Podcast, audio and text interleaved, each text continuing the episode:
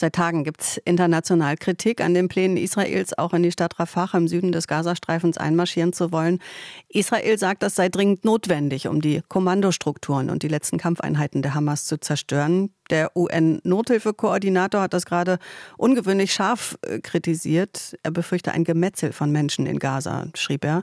Die deutsche Außenministerin, die ja gerade in Israel zu Besuch ist, spricht von einer humanitären Katastrophe mit Ansage, setzt sich weiter für eine Feuerpause ein, aber die Verhandlungen stocken da offenbar.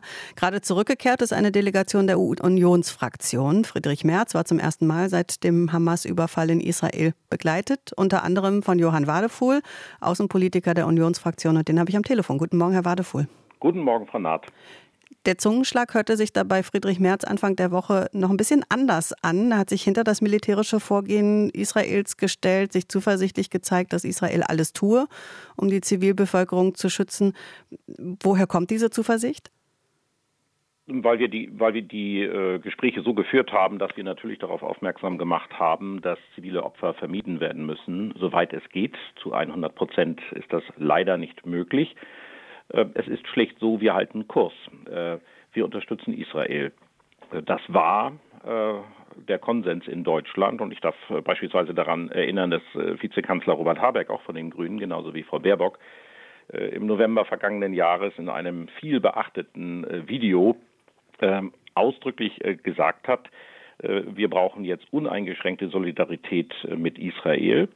Und er hat klipp und klar gesagt, die Hamas muss zerstört werden. So, und auf dem Kurs bleiben wir. Ähm, äh, und äh, natürlich ist es nicht so, dass Israel jetzt ohne weiteres Rafah mit über eine Million Zivilisten angreifen kann. Aber das grundsätzliche Ziel, dass diese Terrororganisationen die definitiv darauf abzielt, den Staat Israel zu zerstören äh, und die keinerlei Bereitschaft äh, zeigt, ihren bewaffneten Kampf aufzugeben, dass die entwaffnet werden muss, am liebsten friedlich äh, aber bisher ist sie dazu nicht bereit, im Notfall eben auch weiter militärisch. Das ist für Israel eine Frage des Überlebens. Hm, dass die Terrororganisation Hamas Verursacher dieses Krieges ist und auch diese perfide Situation, dass sich Waffenlager und Kommandostrukturen so mit humanitären Einrichtungen und auch der Zivilbevölkerung verstricken, das ist ja in der Bundesregierung auch unbestritten. Aber da scheint bei vielen eben auch die Befürchtung, hervorzukommen, dass Israel das humanitäre Völkerrecht erbrechen könnte. Das ist ja auch die Warnung der Außenministerin, weil die Zivilbevölkerung eben nicht genügend geschützt wird. Wie kommt man denn raus aus diesem Dilemma? Ja, es ist wirklich ein riesiges Dilemma und es ist nicht ganz einfach. Äh, ich würde mal zwei Extrempositionen äh, ausschließen. Das eine ist, die eine Extremposition ist jetzt in der Tat ein unkonditioniertes Losschlagen der israelischen Armee, äh, ohne dass die Zivilbevölkerung in irgendeiner Weise in Schutz äh, genommen, gebracht werden kann. Und auf der anderen Seite, dass Israel gar nichts macht und äh, Rafah einfach der Hamas überlässt, die militärische Führung äh, dort weiter wirken lässt und auch vier Bataillone von Hamas weiter bewaffnet äh, dort in Rafah belässt. Also die beiden Sachen, die beiden Positionen halte ich äh, in der Tat beide für unvertretbar.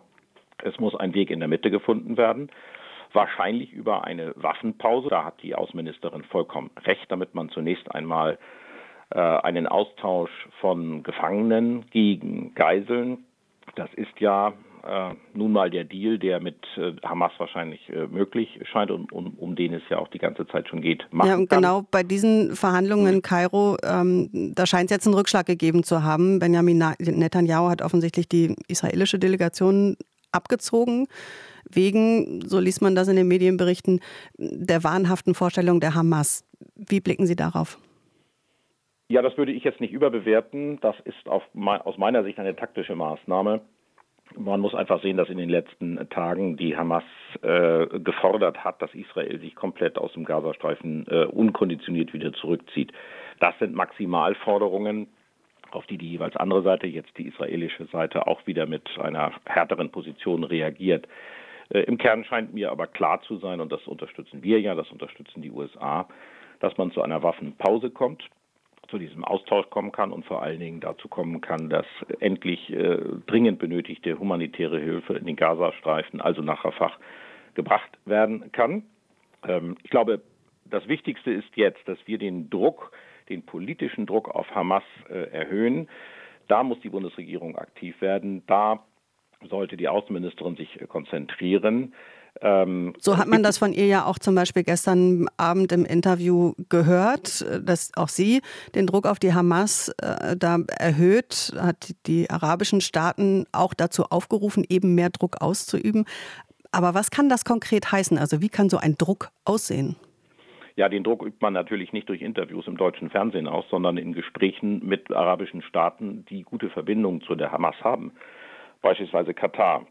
Also wir werden unsere Gespräche, Friedrich Merz äh, und ich, fortsetzen äh, mit dem äh, Premierminister von Katar und ihn definitiv auffordern, mehr zu tun. Katar hat durchaus ein Interesse an vernünftigen, belastbaren Beziehungen zum Westen, zu Europa, auch zu uns. Und wir müssen ihm klar machen, wir als Union werden das äh, am Rande der Münchner Sicherheitskonferenz machen, dass Katar hier eine große Verantwortung hat, äh, auch auf die Hamas entsprechend einzuwirken.